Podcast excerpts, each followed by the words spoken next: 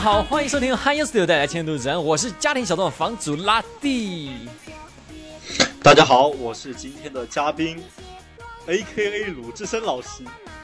你你你，我觉得你已经不算嘉宾了，你不要再把自己当外人了，你们已经老来了，你已经是个常驻主播，而且我觉得其实鲁智深老师来的节目啊，好像哎现在有个分类了，就好我们讲国漫的时候，鲁智深老师一一定都会来。今天没错，听到刚刚的开头曲，大家应该知道我们要讲什么了。我们要讲的就是，哎呀，今年二零二零年年初开始继续更新的《非人哉》的 TV 版动画。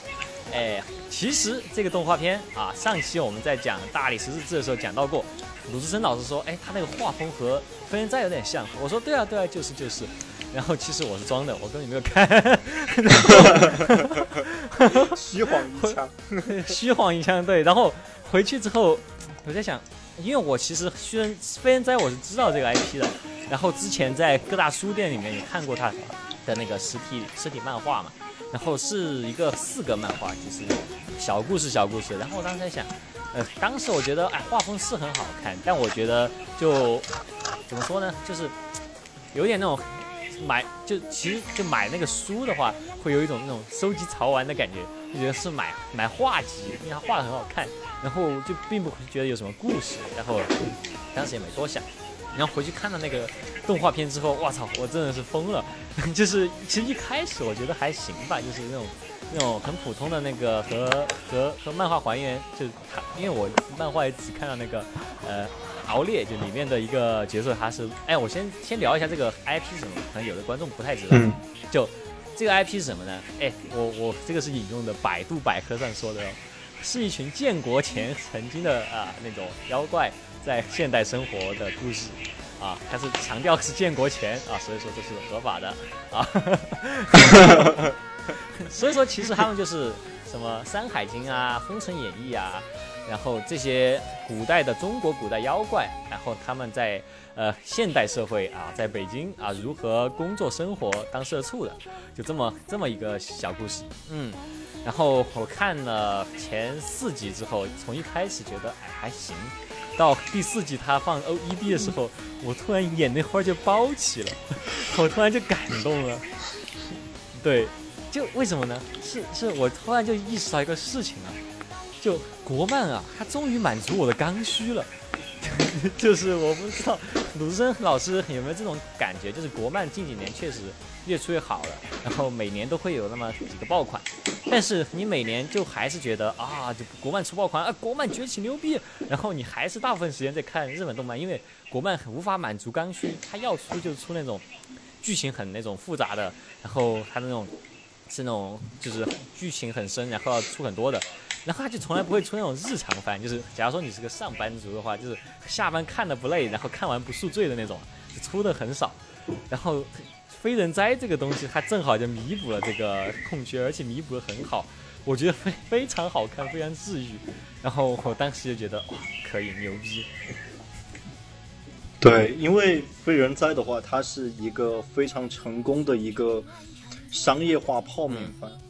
它差不多那个掐头去尾，去掉它的 OP，去掉它的 ED 的话，大概每一集就在三分钟左右，然后一般为两到五个独立的小故事。嗯，对对对。对。啊，因为它每一个它真的是，其实这种四格漫画改成 TV 版其实很多，因为像《轻音少女》其实之之前就是一个四格漫画，但《轻音少女》因为哎，就日本当时动画业界还算有钱吧。就把它扩展了一些故事，搞成一个连贯的一个呃一集一集日常。但是就其实不得不承认，就是国漫的话，现在生产力还是没有那么大。就是你看《大理寺日志》也是十多分钟一集，就是呃出个三分钟，就是完全还原这个四格的话，其实已经很不容易了。哎，但但是就是有有有，它还是有扩展的一些东西，比比四格漫画来说，它其实。因为四个漫画，大家知道很少有，就是特别特别啊！我之前 在在大理石字的时候说了同样的话术，就是条漫和四格漫都会存在，它镜头很难，就是有很多运动啊这些，它也不可能有大跨页啊这种。但是在漫画动画片里面，它有很多我觉得做的很妙的镜头。呃，在我们先先还是聊一下，就这个这个 IP 本身吧，非人哉这个 IP，鲁智深老师是看过那个漫画的，对吧？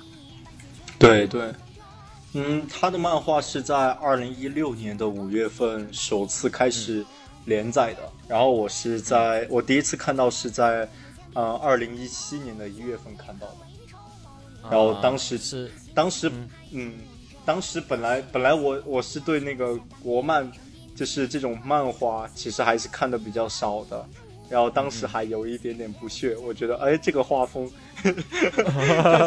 封面就。就主观臆断了，然后之后有一次无聊，然后就点开了非人哉的那个，呃，非人哉的那个漫画，哎，我觉得哎这个漫画还挺独特的，然后整体感觉就是挺好的，然后就开始追，然后越追到后面，然后越觉得有意思。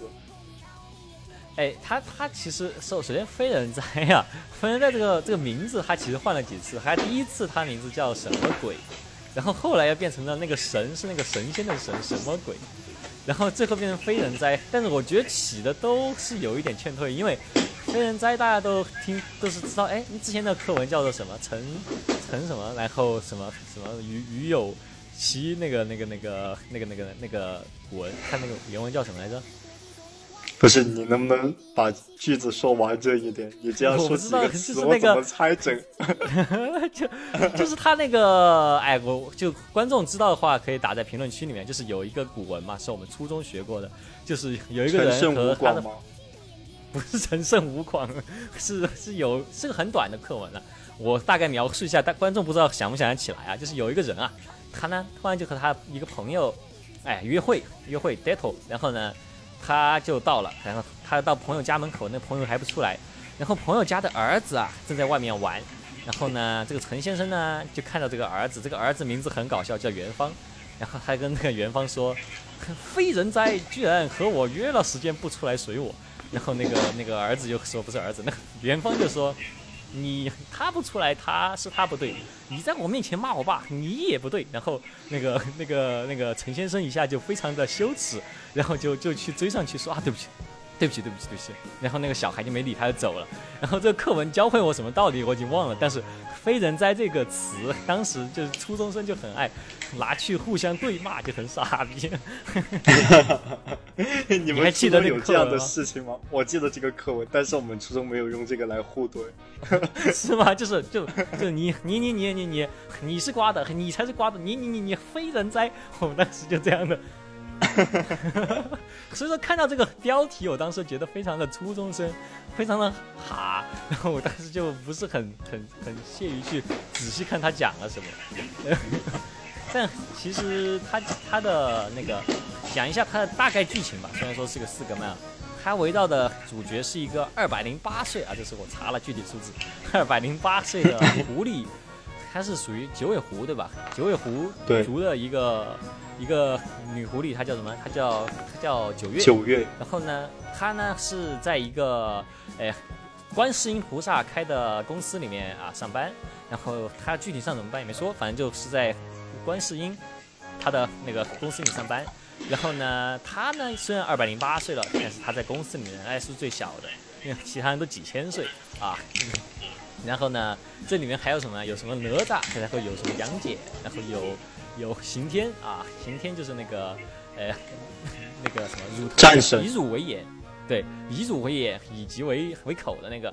然后还有什么？哎，还有谁来着？还有哦，对，敖敖敖烈是一个那个龙龙王三太子之一，然后是那个唐僧的坐骑啊。还有还有谁？还有谁？弥勒佛，哮天犬。对，弥勒佛 是他们的，呃，他也是他们的一个领导吧。然后反正就是就这么一堆神仙在一个公神仙公司啊，一个神仙公司，确实是个神仙公司，因为看起来也没怎么加班啊，这个反正就是很快乐的一个在北京的一个神仙公司啊。然后其实这个就是讲的，一开始他们是讲的是，呃，作为这些神仙，他们有自己的一些属性、一些特别特点嘛。他们是怎样不适应这个现代生活的？然后画到后面，可能这些特点也画完了，然后就完全是一个，呃，就社畜快乐生活的一个一个番。对，其实你你从漫画来说的话，它后他你他后期到后期的观感是什么样的呢？我其实我知道动画片其实出的是比较少的一部分。嗯，我想一下，就是我漫画的话，其实我有很长一段时间没有看了。我看到二百多话的时候，当时好像是停更还是什么，然后我就一直没有看，后面更新也没有看。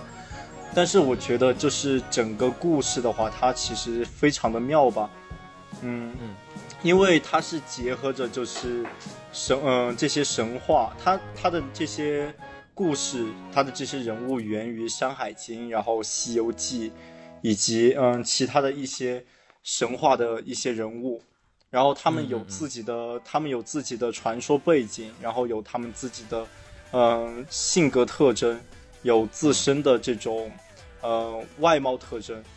然后作者就通过这些特征，然后来发呃来发掘这些人物的性格以及动机，然后还同时通过他们的这些特征，然后来进行一些脑洞。比如说二郎神的那个第三只眼睛可以投五彩光芒，这是好手。还还可以还可以当投影仪，然后但是对但是就是播放十五分钟，充电两小时，因为他眼睛会干。对，而且还有什么那个敖烈他他因为是龙王，所以说他可以吐水，导致他他的那个嘴巴其实是一片海。就然后每次他们吃饭都是他吐的海鲜啊这些，就就很多奇怪的这种解读吧。嗯，其实我觉得嗯。就说一下吧，这个漫画的作者叫一汪空气，然后他其实在自己的漫画里面还捏塌了自己，就是后面在飞人学院里面出现了这么一个狗，它的名字叫空气，对，然后就一汪空气嘛，然后嗯，它它这个它它巧就巧在什么呢？它其实弱化了这些人物他们本身在故事里面的一些恩怨情仇，就他把这些。人物背后的点的有趣的地方提炼出来，然后并没有很很拘泥于一定要遵照就是他们原设定是什么样的。比如说精卫，呃，精卫在里面是一个很可爱的一个呃十八岁样貌的一个人妻，他的他他在课文里面学的就是他他被海淹死了，然后他就一直拿石头雕变鸟了嘛，然后拿石头去填海嘛。然后在这里的设定就是，他其实也是人形，就是它可以变成鸟形。那他平时都是人形。然后她老公呢是一直都是鸟形，因为她老公是海燕嘛。对，她海燕本身是鸟，哎，她就一直是鸟形，但也可以变成人形。然后人形就是一个鸟头人，反正还她老公就一直顶在她脑袋上。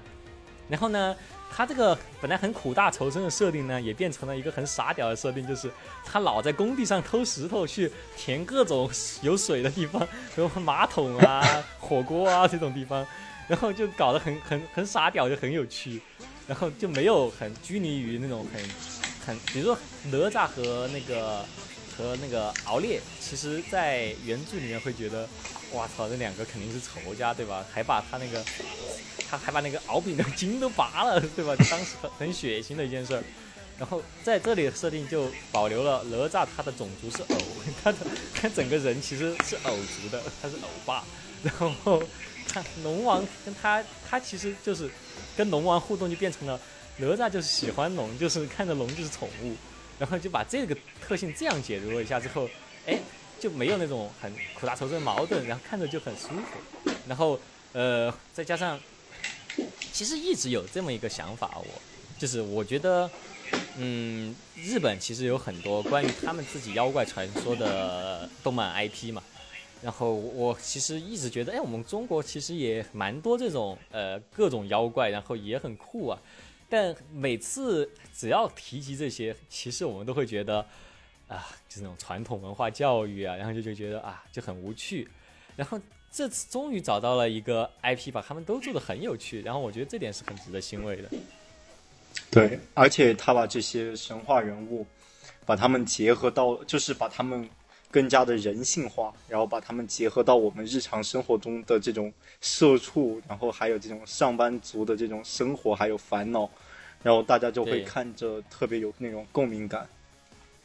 呃，对，然后其实其实我觉得，呃，自己说一下动画的事儿吧，就是动画、不光不光是动画吧，就就就说漫画，他人设我觉得其实是挺好看的，就呃，虽然说我和你一样看到封面的时候我也挺不屑的，就觉得啊画风很简单，然后觉得啊就是简笔画的感觉，但其实我觉得设计很妙，但是它这个妙处啊，我觉得是我真的是看了漫画我才看看不看动画才看出来的，就是动画组他每次做 OP，他做了两版 OP 嘛，两季，然后他每次做 OP 的时候会花很多时间，就。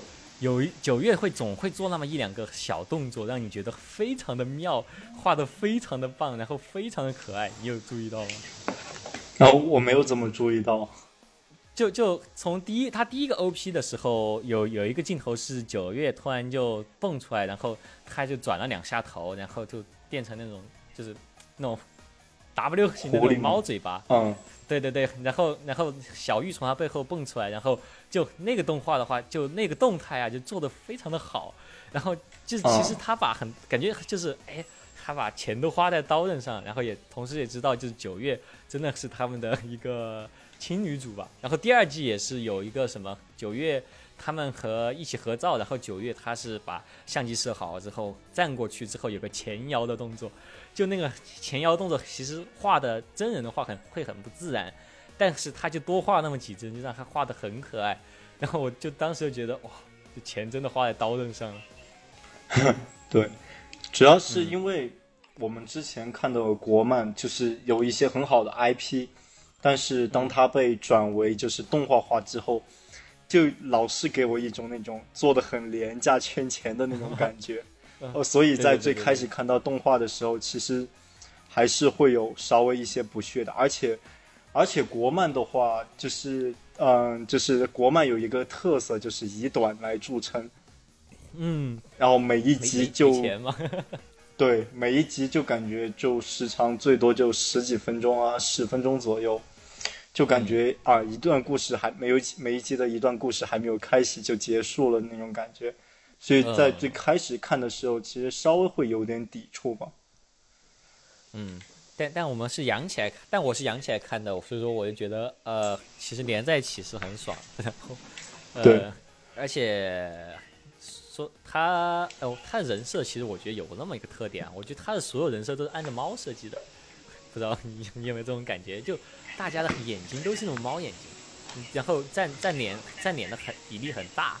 但不是那种日漫那种水晶泡泡眼睛，它是那种就猫瞳孔很大的那种时候的眼睛。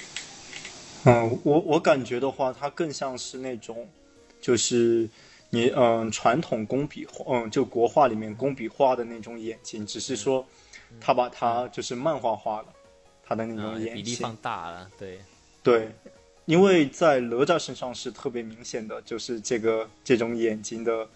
这种造型，在哪吒的眼睛上面是特别明显的。哪哪吒对哪吒，我觉得好像应该，哎，我我虽然说我个人很喜欢九九月啊，但哪吒好像确实是这个番里面，呃，最受欢迎的角色，因为我看他们出周边出了一堆哪吒，你不出别人，就全是哪吒的手办。然后哪吒好像也在罗小黑的大电影里面出现过，对吧？对。对，特别嗯，我觉得特别可爱，就整整个哪吒的整个人物特别可爱。嗯，哪哪吒他他他的第一集设定特别可爱，他是其实小时候我也有过这种迷思，就是哪吒他到底是男的还是女的？就是小时候我一直觉得他是女的，然后后来又发现他的配音又是男的，然后就就很因为哪吒画的就真的一直都很很中性，然后这次他一来就。出现的时候，我操，那这这绝对是女的吧？然后大家果然也说这绝对是女的，然后大家都会想给他穿各种奇怪的衣服，然后导致他一怒之下就把就改变了我们传统意义上的哪吒那个形象，还把丸子头剪了，就变成那种那种那种毛桃头，毛对 猕猴桃头，也不是猕猴桃头吧，就是有点像水蜜桃的那种造型。对对对对对，然然后哪吒很多。奇怪的表情包，也很多奇怪的一些行为，也很可爱。呃，说到哪吒是亲亲亲儿子这一点，其实，呃，大家不知道知不知道，就是哪吒他的这个配音啊，是叫叫三星，然后呃，我我我仔细看一下是不是三星，我不要说错了，说是三是三星。OK，他其实也是，他也是那个《十万个冷笑话》里面哪吒那个配音，然后对，然后他同时也是呃洛天依的中之人，然后这首这个动画片它 OP 其实就是洛天依唱的，然后这个 OP 呢，我我我觉得非常好听。我反正最近是听了很多遍，我和我家猫都很爱听。就我每次一放开这个歌，我猫就很开心。然后这首歌，嗯，我觉得他们花了很多时间做。然后，呃，就我不知道三星在在，其实鲁智深老师看国漫会比较多吧。三星的话，在国漫配的作品会是那种是就三星在国漫里面会是那种什么丁公李慧级别的那种明星声优吗？差不多吧，三星配的角色就是配的，就是大家喜欢的角色特别多。嗯，就像那个之呃罗小黑战记，然后它里面让一人分饰了很多角色，所以就有一个梗，就是罗小黑战记不叫罗小黑战记，叫三星战记。三星战记，哦，是吗？他他演他配谁啊？嗯，他演的是，哎，我我想一下。演的好像有罗小黑，还有一个叫什么？要查一下吗？因为我你突然让我想的话，我想不起来。好，我看一下。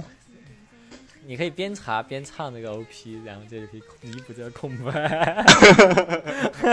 你来唱。要有混沌之际，是怎样天地？噔噔噔噔噔噔噔。哦，他演过那个，呃，《罗小黑战记》里面的罗小黑、罗小白、山星、黄寿、阿根、小吉、花金，一人分饰六角，那还真是《三星战记》。对，呃，是这这个三星好像之前他是在他在日本做过声优嘛？因为我看他履历里面好像还有什么高达 SD 的什么。什么？这什么《三国传》？就是《高达三国传》传，好像还配了孙尚香。然后我不知道他是配日文还是中文。哦，我看我刚才嗯，我也查了一下，就是山星的话，他确实嗯，不仅是在国内，然后他也在日本嗯饰演过一些角色。啊，孙尚香，所以说是说日文的孙孙尚香。嗯。对，他有他有日配，然后也有中配。哇，这这还挺牛逼的，三星可以，果然还是确实就是能够，我好像没记错的话，他是那个，哎，那个那个叫什么？洛天依那个公司叫什么？V V 什么什么什么的，那个公司第一个中国中之人。对，嗯。洛天，然后他们那个主题曲的那个宣传图画的也很可爱，大家可以去看一下。然后，呃，说说到这里的话，我其实觉得，嗯，嘿，等一下，他和罗小黑是一个一个宇宙的嘛？我突然在 突然在想这个事儿。嗯，这个我不是很清楚，但是会有很多联动吧，就是这些动画之间，国漫动画之间。嗯。但我觉得他和罗小黑就这这两部动画，就最近给我一个很很很很好的一个感觉，就是，呃，之前中国动漫我会觉得很难 relate，就是很难觉得，哦，这是一个我我就是我我们这边出的一个漫动漫，然后它是带有我们的一些故事，然后，呃，就就虽然说现在还是会有一些学，还是会有些日漫痕迹嘛，这我觉得全世界都会有一点都很正常，但是它有。有认真的在做场景这件事儿，我觉得是很了不起的。就他很多实地取景的地方，嗯，就从罗小黑开始，呃，我是先看罗小黑的那个大电影啊，然后它里面有成都的取景嘛，然后我甚至说出来是哪条街，然后他在北京的那个飞人寨取景，我也是看得出来，就大概我看过一些北京的 vlog，我可以大概知道他的意思是。他在哪儿？比如说那个那个叫什么杨几，他的那个猫咖啡厅，好像就在南锣鼓巷那边，对吧？嗯嗯，然后就我觉得是是就这些这个是很大的一个进步的，就是因为他本身去取景是要花时间的，然后之前的很多国漫，就其实你会有一种感觉，就是这些嗯这些这些这些中国角色啊，他们都要么生活在日本，要么生活在美国，就他们都住的是那种那种房子，然后家里面都是大别墅啊，这种就对。我我觉得这是九月他住的那个单元楼，就感觉哦，这就是一个很普通的一个单元楼，就不会再给人一种啊，就就是日本某公寓楼那种感觉。对，对，然后我我其实这一点是动画组我觉得花了很多心思的地方，因为本身在四格漫里面它是没有什么背景的，很多时候就是纯色背景。然后嗯，他他们嗯，对，嗯，你说你说，你先说，你先说。我我忘了我要说什么。好吧，就是，嗯、他的这个整个画风的色彩运用的话，我感觉它很像那个克里斯维尔的《地球上最聪明的小子》和那个查尔斯舒尔茨的那个史努比，它大量的运用嗯大面积单色色彩作为背景，然后所以使整个画面就看起来非常干净，而且颜色很艳丽，啊、很鲜艳。但是它嗯其中的话，它的颜色的话，我不知我我不知道是不是哈，但是我感觉它它的这种纯色，就是在分人哉漫画里面的纯色背景的话，它更多的是应用的比较偏中国国画的那种比较雅的那种颜色。嗯，其实我我我这个我真不知道，因为我没看漫画，但我的感觉是，就这个漫画给我感觉就很白，因为人都是白色的，就皮肤都是白色的，对，然后也没有阴影，然后就就不用上色。然后我我我整体第一集看下来，感觉都觉得很白，就很干净，的感觉。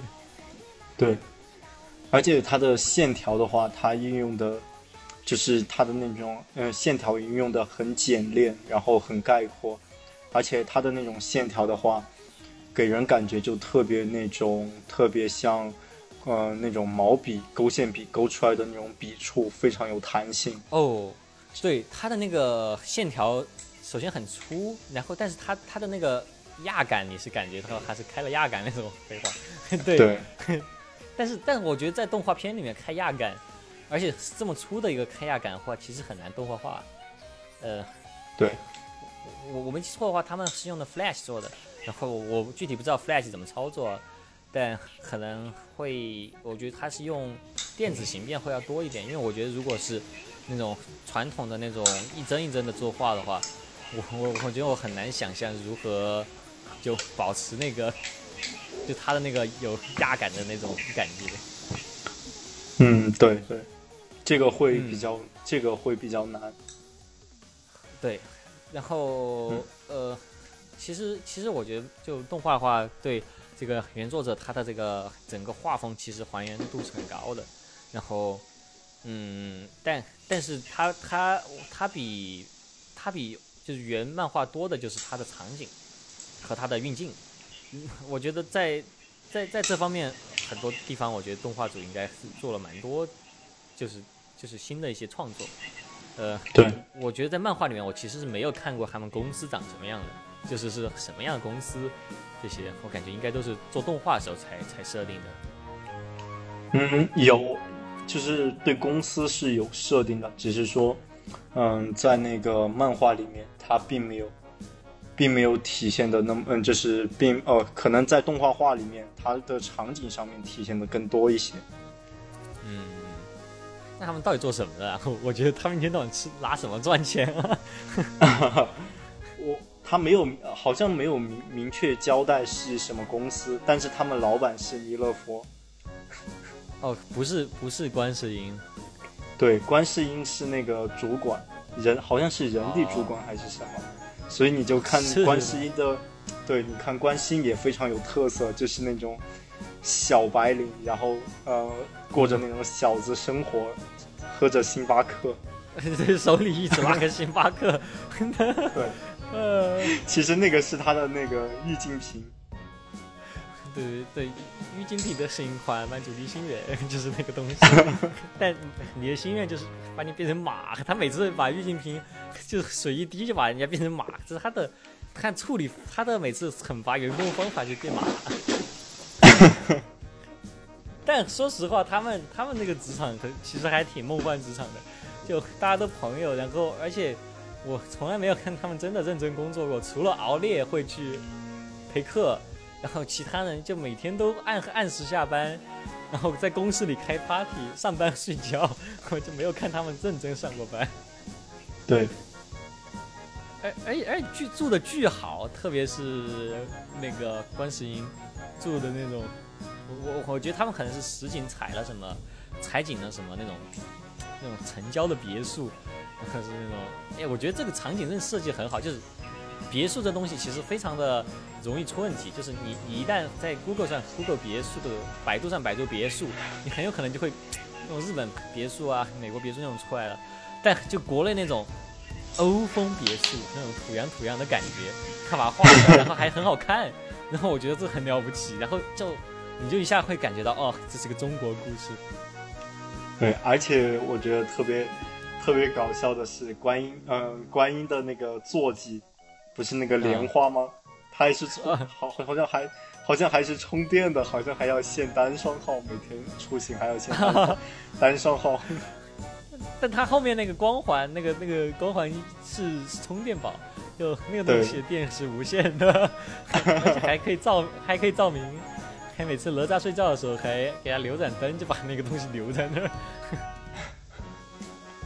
而而且那玩意儿还会坏，就就是神仙的各种法器，在这个漫画里面感觉都是可易坏的。比如说龙珠，就是那个熬烈的龙珠就被啸天吃了，然后他就不想要，还重新去扭蛋机扭了一个。这这这东西都是可可再生的，就还蛮有趣的。嗯，而且，呃，他们其实其实又又说回，他们的那个呃，整个北京生活就生活的非常的滋润吧。其实九月住的那个 那个那个公寓感觉也不便宜，然后他也一天到晚也没干啥。话说回来，这个片子它虽然说是个四格漫画，但是其实它里面一大卖点就是扑朔迷离的 CP 组合。哦，对，有特别多，有什么？九九烈，然后嗯嗯九天，然后还有什么嗯，哎我忘记了，九玉还有很多 CP，对九玉九渣，九渣是太没道理了。但其实总总的来说还是可能可能这两年流行姐弟恋吧，那都都不合法了，人家还是小学生，这这都要抓起来。那个，但但其实实际年龄来说，九月才是最小的了。但是，但是通过外貌来说，还还是上班了。然后，这九月这角色设计的很好看吧？然后我很喜欢他们在专辑封面，是他们那个原声碟专辑封面画的那个呃唱歌的那个九月那套衣服啊。九九月他平时穿的都非常的简单，不太用上色。他头发没颜色，耳朵没颜色。人没颜色，他上半身的衣服也没颜色，他就只有条裤子有颜色，是红色的，全身就只有一种颜色。但是那个封面上，他终于啊换了一套复杂点的衣服，然后这个还挺好的。我觉得九月的话是属于那种有点假小子，但是还挺可爱、挺飒的那种感觉。哦。九月，呃，我我不知道为什么，我就真的很喜欢九月这个角色。九月他这个人物造型和他的整个，呃，人物性格都很可爱吧。然后再加上他有九条尾巴这个设定，嗯，就他的尾巴毛茸茸的，然后像三坨三坨巨大虾条一样在背后。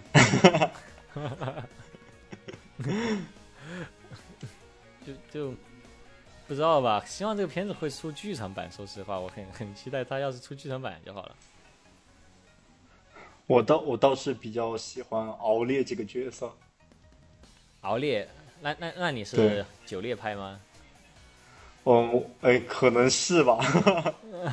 我没有我没有太看，我没有怎么关注 CP 这个，但是我还蛮喜欢敖烈这个角色的。就是为什么呢？敖烈他他都没有变过人。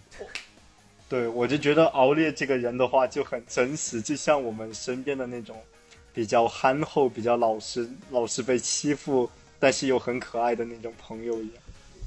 对他很认真上班，他就是全公司最认真上班的。然后他他他而且也没什么性别观念，他他他从来他一他有段时间也都不知道九月是女的。然后九九月他他各种，就我们看着还挺暧昧的一些行为，对他来说也是就跟没事儿一样。就我倒是觉得九烈站着实在是太乏味了，我觉得。但是我觉得熬烈就是基本上我们看到他，他都是穿的那个工作服，就是 打领带、卖保险，对，白衬衫、西裤。然后，嗯，而且你没有发，不知道你有没有发现，就是他还是有一点点小发福，有小肚子的那种。对，还有小发福，然后有时候还会大发福。如果是陪客人多之后，他这个属于工伤，他这个。对。但但九九天就是九月和啸天，我我我觉得也也很难站，因为我觉得啸天太奇怪了。啸天啸天属于那种。太元气了，犬系少年啊！对，对主要笑天，笑天是那种，嗯，他设定应该是忠忠忠犬系男友嘛，但我就觉得，但他的这个忠犬系就真的太太具象化了，看就真的是个狗，除了是个狗以外，他没有他没有男友，他就是忠犬系而已，然后我就觉得也也也挺也挺挺不得劲儿的。呃，说实话，虽然我会就就会在网上看那种各种人剪的那种呃九九猎九天的那种 CP 战队嘛，然后嗯看着我都觉得很很很甜很舒服，但看原剧我就觉得这两个男的太太奇怪了，一个哪吒也太奇怪，哪吒是个小学生，犯法的也很奇怪。我我看一下，可能可能九星要稍微好一点吧。嗯啊，那个那那个人叫什么？呃，日昂星君，还没出来。昂日星君还是日昂星？哦，出，哎，好像出来了吧？呃，没有吧？我不记得，可能。啊，就是，对，这个角色就是那个《西游记》里面孙悟空大战蜈蚣精的时候出来的那只鸡。对对对，长得特别的像比克大王。对，那那可能就是这些 CP 里面稍微正常一点的，就是只有那个九玉 CP 了。一一开始其实杨戬刚出来的时候，我还想着，就是，对，根本就没有人站九月和杨戬这对，他们年年龄差距太大了。不，杨杨戬和观音大师是 CP。啊，确实，这是一个，这这后来后来的出现了一个。是，他们两个主要矛盾点是杨戬喜欢哺乳动物，然后那个观音喜欢喜欢那种妖魔鬼怪的异兽。对，然后他们的价值观就不同，然后就会老吵架，就很很好笑这种设定就。呃，我我觉得还有比较接地气的点就是。他们，我我记得，我记得他们有有一次，他哦，我我觉得最接地气就是，呃，很多就是国产漫画一说到中学生嘛，然后就还是会想，哇，中学生最好的什么？当然是 J.K. 啦，那 J.K. 那又得穿日本校服，然后但是没有哪个国内学校、北京的学校穿日本校服吧？我相信大概是没有的吧，大概率应该是没有的吧。然后呢？所以说呢，他们就还是都穿中国校服啊。然后他们这次把中国校服居然画的很好看，就他们特别是那个飞人学院的时候，然后我就觉得我操，就中国校服居然被画好看了。但是它那个版型稍微改了一改，然后我觉得这是很了不起的一件事情。里面那个里面小玉，然后还自己改那个校服的造型。加蕾丝边，对，改成有有好像是有点洛丽塔的那种吧。哦，小玉她的设定好像就是个洛娘，对吧？对。哎，我这个不要那么肯定，万一得罪了洛丽塔爱好者，万一我们说错了怎么办？啊，没有关系，我们之前已经出过一期关于洛良的节目了，我们对洛良是有一定了解的。我说他是洛良是有一定依据的。OK，如果你不认同我的观点，当然你错了。好，呃，好吧，好吧，我们不知道，我们知道，我们猜的啊，我们猜测一下可以的吧？如如果我们没有说对的话，就是洛丽塔的爱好者可以给我们打一些钱，我们可以再录一期，重新更正。再录一期，我重新学习一下，或者说你们在评论区稍微评论几句啊，说一下，哎，这这两个傻逼直男说，那那也可以。嗯，然后其实还有很多角色。后期也会出来吧，然后感觉这个人物会越来越多，但我觉得第二季的时候就已经觉得就好多角色好久不见，其实会会比较难过。我觉得要是他是能够嗯一集再多几个小单元就好了，当然我发现他是越来越短。对对，哦，那个动画化现在出到那个红孩儿和龙女没有啊？第一季不就有红孩儿和龙龙女吗？啊，第一季有吗？O P 开头不就是吗？要要不是不是，我是说我是说那个，就是我是说剧情里面出现没有？出现啊，他们就第一季就出现了呀。就 O P 里有角色，他都会有嘛。对，然后红孩儿和龙女也是一对，就是在这个漫画里面的 C P。啊，这个 C P 我觉得比较铁，所以说我觉得，当然也有可能有人站红孩儿和哪吒的，哎。就 就哪哪壶不开提哪壶呗，哎，哎，行吧，这个就这个 CP 这个东西，还有什么可能会有 CP 啊？啊，小玉和和啸天有吗？小玉和啸天没有吧？啸天哦有，但是啸天更多的是把小玉当做猎物。啊，对，在第一集就就有有讲这个，然后。还那个刑天，我觉得是特别惨的一个角色，明明是挺开、挺挺重要的一个梗角色，但因为真的是一个没没脸的角色，所以说就没有什么脸。对他，他的脸自己去，他的那个脑袋自己跑了。哦，好，哎，对的，我在 OP 里面看到的那个一个粉毛脑袋，那个是他的真实脑袋吗？对，是他，嗯，就是那个小玉不是说吗？刑天。就是刑天还有头的时候是个呃，精卫说的，刑天还有头的时候是个非常帅气的男子，然后后面他的头出来了就长得真的很帅，对，还在头头还哦跑了，对，只是他的头和他的身体成了两个人格，然后头就自己跑了，啊，头一天到晚都在哪儿上班呢，而且。头还给自己取了一个名字，叫汤姆莱昂纳多，嗯，汤姆莱昂纳多德华彦祖，哈哈哈傻逼，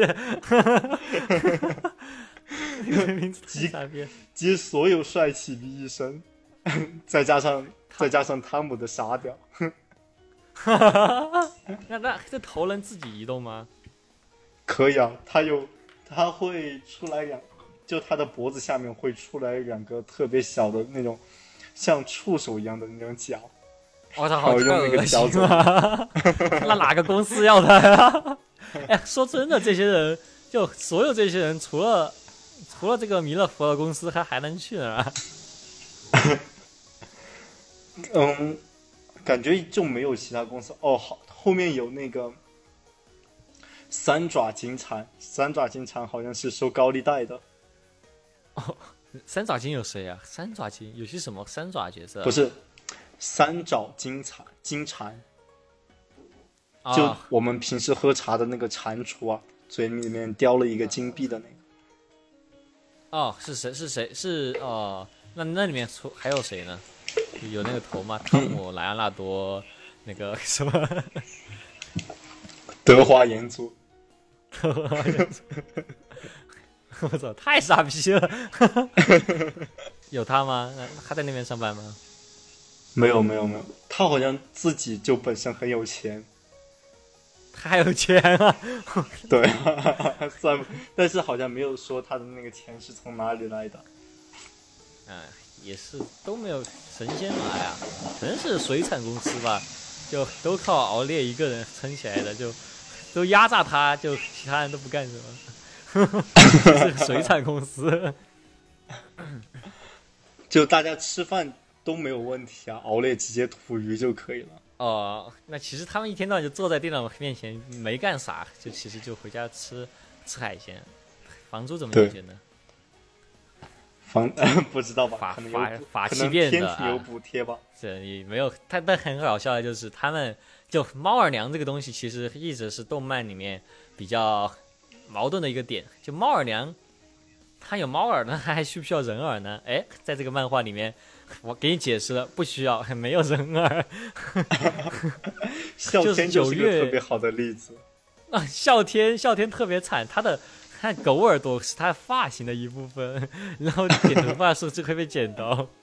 然后九九月也很惨啊，九月他他那个发型就是刚好是挡住耳朵的嘛，然后我特别怕，就他有时候动作大时候耳那个两边那个 毛发会会会煽动嘛，我特别怕看到没有耳朵的那个头的那部分，因为他耳朵在头上，然后每次他戴耳机都是戴在？看脑壳尖上的。对，嗯，这个这个还挺搞笑的。哎，其实说这么多，我觉得其实就是主要还是希望大家可以去看支持一下这个这个国漫吧。我不知道这个国漫现在它的播放量有多少，其实我没有看啊。然后我我感觉它在那我是啊啊有你嗯说有多少数据？他在那个豆瓣的评分，嗯，就是他第一漫画评分，他现在一共出了四季，然后他的评分分别都在九点零到九点四左右，然后他在 B 站上面的评分是九点八，现在的话总播放量达到了二点九亿，哦，是吗？我操！那那我不不对需要为他担心啊啊！但这种其实这种漫画的话，就是在在微博上更新嘛。然后我觉得在微博上其实有蛮多很好的漫画，我都还挺期待动画化的。比如说，我我不知道你之前有没有看过，我们高中的时候开始连载那个叫什么 S and Q，你看过那个吗？嗯，没有，是讲讲就是讲百合的，但我我不知道在国内可行性有多高啊。但是他画得很好，然后嗯，我觉得就动画画画会很好看吧，因为我觉得这个《飞人斋》这个动画画给了我很强的信心。要是这这些条漫都，还有那个大理石日志也是把条漫动画画，我觉得完全是就微博漫画动画画完全是可以的。希嗯，望看到更多这种，嗯，本来条漫就很适合中国这个 TV 动画，其实这个不叫 TV 动画，这叫网络动画，就这种十多分钟或者是几分钟的网络动画这种长度条漫其实是很适合的，因为在微博上更新你要更新的快，然后你又要更新的短，所以说你动画画下来一一集可能也就几分钟或者十多分钟，然后。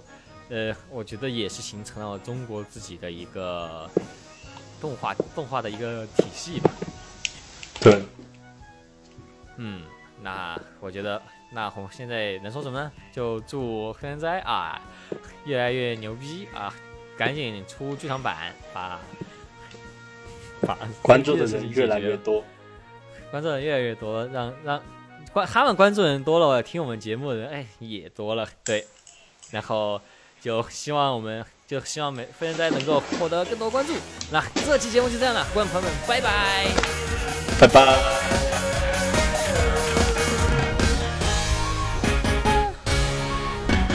要为混沌知己是怎样点滴，先人留下故事，要不要继续？凡间和天的距离，走向永永远的一直都是你。